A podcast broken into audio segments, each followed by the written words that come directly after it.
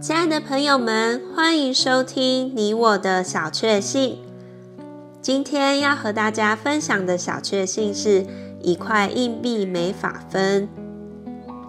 戴德生有一次被一个穷人请到家里，看见那穷人的妻子病得可怜，家中的情景真是需要钱财的帮助。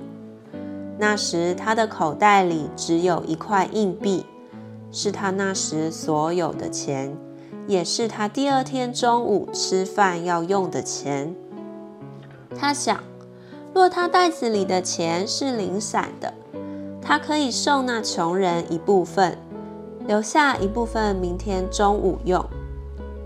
然而，他所有的是一整块硬币，没法分送。若是全送，明天中午吃饭就成了问题。不送，他里面又不能过去。在这情形之下，当他想要安慰他们，告诉他们说天上有一位慈爱的神时，他里面就责备他说：“你告诉他们天上有一位慈爱的神，你自己却不肯将一块硬币交给他，自己倚靠那位神。后来神得胜，他就把那块钱。”送给那穷人，送出以后，他心里满了喜乐。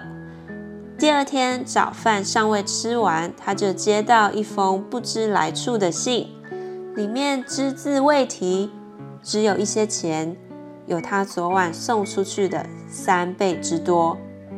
他这样学了顺服里面感觉的功课，以后就能有信心。